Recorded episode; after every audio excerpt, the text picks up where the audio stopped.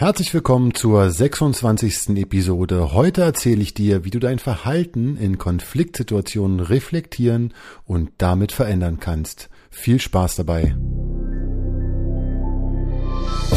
Führung entdecken. In diesem Podcast geht es um die Themen Führung und Selbstführung. Wenn du deinen vielen Herausforderungen neu begegnen möchtest, kriegst du hier Impulse, die dir weiterhelfen.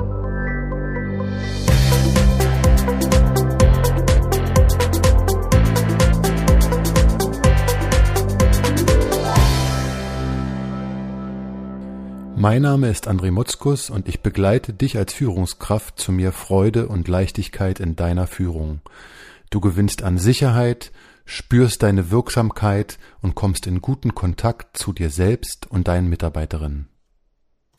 Heute geht es also um das Verhalten in Konflikten.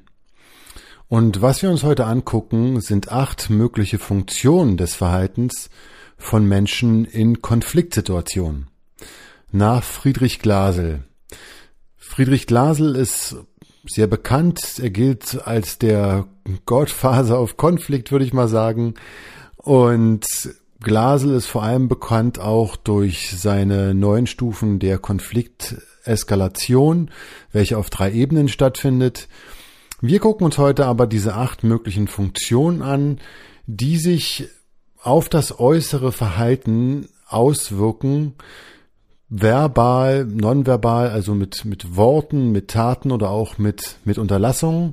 Ich habe euch nochmal die Quelle dazu in die Show Notes reingemacht von Friedrich Glasel und seinem Buch, in dem das veröffentlicht wurde. Guckt euch einfach mal an, was ihr davon mitnehmen könnt und was euch anspricht, denn natürlich ist auch hier wieder nicht jeder Punkt für jede gleich relevant sondern es gibt da durchaus Unterschiede. Manchmal gibt es nur einen Punkt, der für einen relevant ist, manchmal sind es vielleicht drei, aber das ist wie gesagt sehr individuell. Guckt einfach mal, wo ihr das größte Potenzial für euch entdecken könnt. Und dann steigen wir auch gleich ein mit dem ersten Punkt. Und zwar ist das der Inhalt.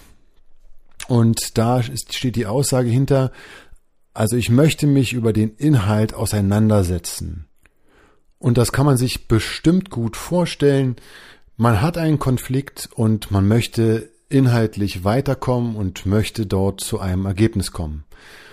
Zwei Fragen, die ich dir dazu an die Hand geben möchte, ist zum einen die Frage, was ist gerade wichtiger, Inhalts- oder Gefühlsarbeit aus deiner Sicht?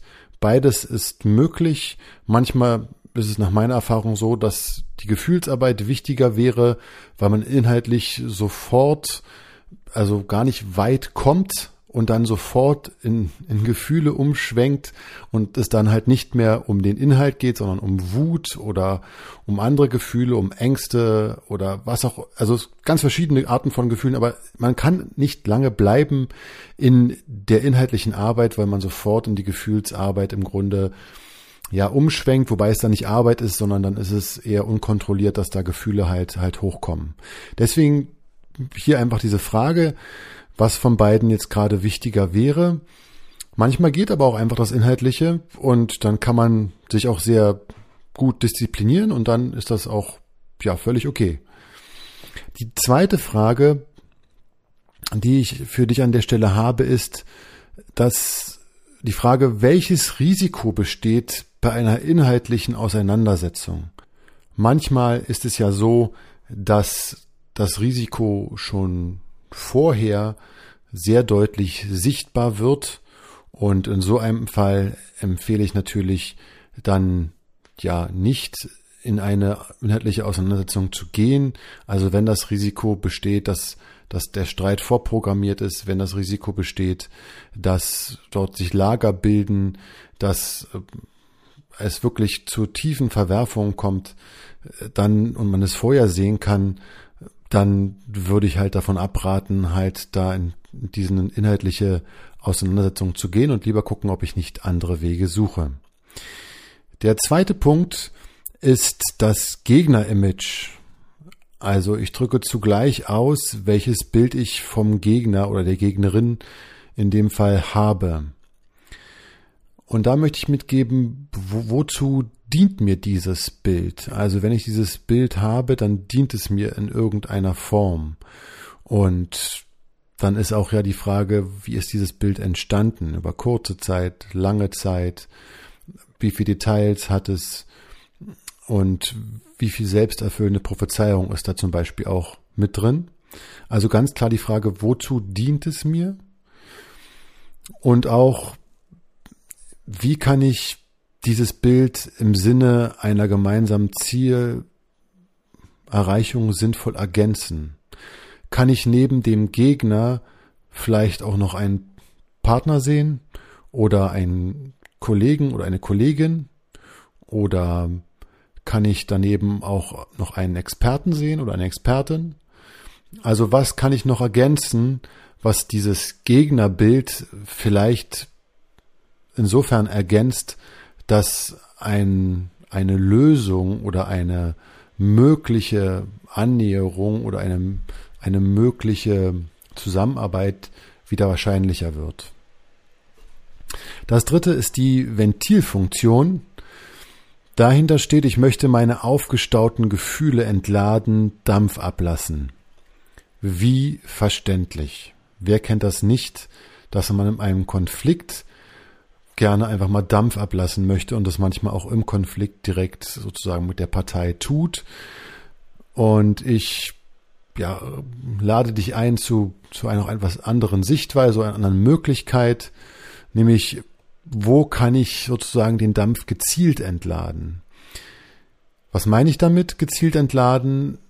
Gezielt an einem Punkt, wo dieses Dampfablassen keinen Schaden anrichtet. Also wenn wir uns vorstellen, eine Dampfentladung bei einem Dampfkessel, wenn wir jetzt mal ganz physisch werden, hat in aller Regel große also ja, Verluste im Umfeld. Also wenn ich mir eine Dampfkessel-Explosion vorstelle, wenn ich, wenn durch ein Ventil, was da Dampf bei 120 und mehr Grad abpfeift, da hat es wirklich immer sehr, sehr große Einschnitte, wenn es zu was kommt, zu was physischem in der Art kommt, wenn da Menschen in der Gegend sind. Das ist wirklich verheerend und ähnlich kann man sich das mit dem Dampfablassen auch vorstellen, wenn es um eine, wenn man sich die Beziehung vorstellt, auch da entsteht in aller Regel großer Schaden. Deswegen, der Dampf muss raus. Nur wo kann ich ihn gezielt rauslassen? Und da kann es ein Baum sein, den ich mit einem anderen Stock beharke. Da kann ich meine Kissen zu Hause mir nehmen und ein Foto ranmachen von der Person. Da kann ich einen, einen, langen Brief schreiben, den ich vielleicht gar nicht abschicken muss, aber einfach um diesen Dampf rauszulassen. Da kann ich mir auch einen Sandsack nehmen. Da kann ich auch mit meinem Hund rennen gehen oder was auch immer dazu dient, aber ein, ein gezieltes Ventil, da kann ich auch mal wirklich mich in einen Raum einschließen, am besten zu Hause, wenn es geht, und auch mal mal die Wand anbrüllen oder auch mal ein Bild anbrüllen, wenn das hilft. Also alles, was dazu dient, diesen, diesen Dampf gezielt rauszulassen, so dass er keinen Schaden anrichtet, kann da sehr unterstützen.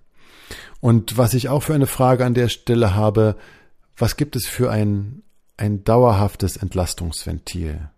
In aller Regel, wenn wir viele Entscheidungen zu treffen haben, wenn wir eine hohe Belastung haben, dann ist es gut, ein Dauerentlastungsventil zu haben. Also Routinen zum Beispiel. Sei es Laufen, sei es also Sport in irgendeiner Form, sei es Reden mit, mit guten Freunden, was auch immer als Ventil da dient, aber etwas, wo was rauskommen darf, wo einfach eine Entlastung kontinuierlich halt wirklich stattfinden kann. Das vierte ist das Hinderziel. Und da ist es so, da möchte ich verhindern, dass der Gegner sein Ziel erreicht. Und da habe ich folgende zwei Fragen, nämlich wie müsste das Ziel des Gegners sich ändern, dass es zumindest unterstützend, attraktiv oder unterstützenswert werden könnte. Man muss ja nicht gleich so hochgreifen. Also nochmal, was oder wie müsste sich das Ziel des Gegners verändern oder ändern, dass man es als unterstützenswert bezeichnen oder auch ja ansehen könnte. Und sich das bewusst zu machen, ist durchaus wirklich relevant, weil man da auch manchmal hört, ja, geht nicht. Das, das Thema ist durch. Auch das ist eine, eine wichtige Erkenntnis in dem Zusammenhang. Andersherum, wenn es dann noch eine theoretische Möglichkeit gibt, dann ist man natürlich auf einer ja, anderen Eskalationsstufe und aber dann ist es zumindest schon mal denkbar und wenn es denkbar ist, ist es oft auch, auch an, angreifbar oder annehmen, nein, umsetzbar, so. Dann ist es in aller Regel auch, auch in irgendeiner Form umsetzbar, zumindest es zu probieren und da die nächsten Schritte zu gehen. Die zweite Frage wäre, was wäre im Sinne einer einvernehmlichen Lösung, also oder was wäre ich im Sinne einer einvernehmlichen Lösung bereit aufzugeben? Auch die Frage sollte man sich unbedingt stellen. Ich habe noch, also ganz selten, ich würde fast sagen nie, aber ich scheue mich davor, diese Absolutität reinzubringen, aber wirklich sehr selten erlebt, dass es nur eine Seite war, die etwas aufgeben musste und die andere musste nichts aufgeben. Ich denke, es ist deshalb durchaus wichtig, sich zu fragen, was man bereit wäre, auch aufzugeben im Sinne einer, einer Lösung, im Sinne eines Vorankommens, im Sinne eines wie einer Konfliktdeeskalation? Die Frage sollte man sich unbedingt stellen. Die nächste Funktion ist die Signalwirkung. Ich möchte bewirken, dass der Gegner oder ein Dritter endlich zur Kenntnis nimmt, dass ich ein Problem habe. Dazu ist die meine Frage oder meine Fragen, woran würdest du denn merken, dass sie es zur Kenntnis genommen haben?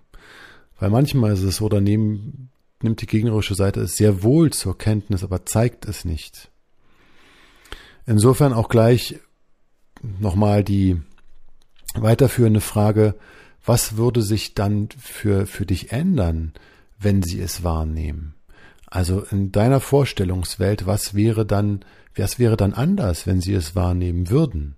Gäbe es da eine Einsicht? Gäbe es da weiß ich nicht, Mitleid, ob jemand Mitleid haben möchte oder Verständnis oder ein, ein, stellt man sich vor, dass dann eine andere Haltung eingenommen wird. Aber sich dessen ganz klar und bewusst zu sein, was, was sich dann wirklich, wirklich ändern würde. Das ist an der Stelle meine zweite Frage. Das sechste oder die sechste Funktion ist Erreichungsziel, das Erreichungsziel. Ich möchte mein eigenes Ziel verwirklichen, steht dahinter. Und dabei einfach nochmal die, die Frage zur Reflexion, was verliere ich bei einer einseitigen Erreichung? Wie schon gesagt, aus meiner Sicht muss jede Partei oder jede Seite in aller Regel auch was ein Stück weit aufgeben in einem Konflikt, wenn es da nochmal vorangehen soll. Wie gesagt, je nach Eskalationsstufe und je nachdem, wie weit der Konflikt vorangeschritten ist, auch zeitlich. Aber was würde ich denn verlieren, wenn ich jetzt der Gewinner bin, wenn wir das mal so nehmen? Und nur ich würde gewinnen und der andere würde nur verlieren. Was würde ich auch in irgendeiner anderen Sichtweise verlieren? Würde ich Menschen verlieren? Würde ich Glaubwürdigkeit verlieren? Würde ich, was, was würde ich verlieren? Würde ich irgendwas verlieren in dem Moment? wenn ich diesen Konflikt sozusagen Sieg erringen würde. In aller Regel ist es so, dass da auch ein Verlust mit einhergeht. Die zweite Frage ist, wie ist mein kleinstmöglicher Kompromiss? Also das ist wieder, wie ist der erste Schritt oder was wäre denn eine Kompromisslösung, wo ich mir vorstellen könnte, darüber nachzudenken? Da sind wir also wieder so ein bisschen auf der inhaltlichen Seite. Ähm, wobei es auch manchmal sein kann, dass der Kompromiss ist, dass der andere sich bei mir entschuldigt. Dass das sozusagen der kleinstmögliche Nenner ist, dass ich erwarte, dass die andere Seite sich bei mir entschuldigt, was sie natürlich in aller Regel dann oftmals aus meiner Sicht dann auch leider nicht tut. Das heißt, da muss man gucken, wieder wie kommt man da anderweitig weiter, aber sich, sich einfach zu fragen, was wäre denn mein kleinstmöglicher Kompromiss? Und sich dessen bewusst zu sein, diese Frage gebe ich dir an dieser Stelle gerne mit. Dann kommen wir zum siebten Punkt, nämlich der Selbstverstärkung. Bedeutet, ich tue etwas, um mir selbst zu beweisen bzw. zu bestätigen, dass ich mich dem Konflikt stelle. Hierzu habe ich drei Fragen. für dich, nämlich wie stelle ich mich dem Konflikt? Also bedeutet stellen für mich, ich gebe Kontra und sage, da ist ein Konflikt und wir streiten jedes Mal. Heißt stellen für mich, okay, ich sehe, wir haben unterschiedliche Positionen und wir kommen gerade nicht zusammen und wir müssen wirklich ernsthaft überlegen, wie wir damit umgehen. Oder heißt stellen für mich, oh, ich muss vielleicht überdenken, was ich auch ändern kann oder was ich dazu beitragen kann, dass sich der Konflikt entschärft. Um nur mal jetzt drei Möglichkeiten da sozusagen mitzugeben, in welche Richtung es gehen kann. Aber grundsätzlich die Frage, wie stelle ich mich dem Konflikt? Die nächste Frage, die ich dazu habe, ist, gibt es noch eine andere Möglichkeit? Also habe ich noch eine andere Möglichkeit als die, die ich bis jetzt sehe?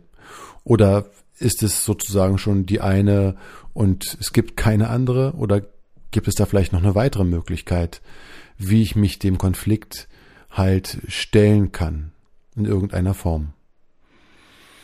Und auch hier nochmal die die Frage, wie ganz offen oder ganz direkt, wie sieht denn mein erster Schritt Richtung Deeskalation aus?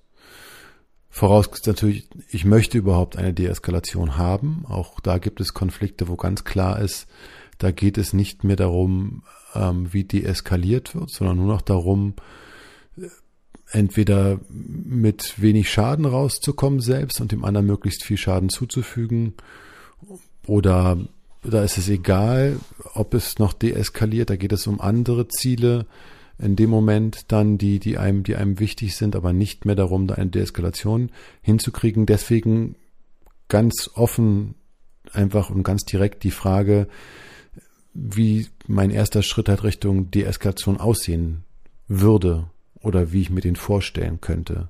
Sich damit zu befassen, halte ich an der Stelle für wichtig.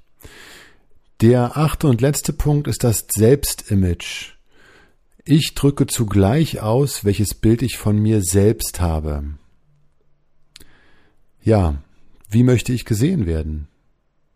Wie möchte ich von der Gegenpartei gesehen werden? Als stark, als wissend, als der, der die richtige Meinung hat, als jemand, der ausgewogen ist, als jemand, der vergibt, als jemand, wie, wie möchte ich gesehen werden? Also die Frage sich einfach zu stellen und auch nicht, nicht nur von der gegnerischen Partei, sondern grundsätzlich im Rahmen dieses Konflikts, wie möchte ich, wie möchte ich gesehen werden?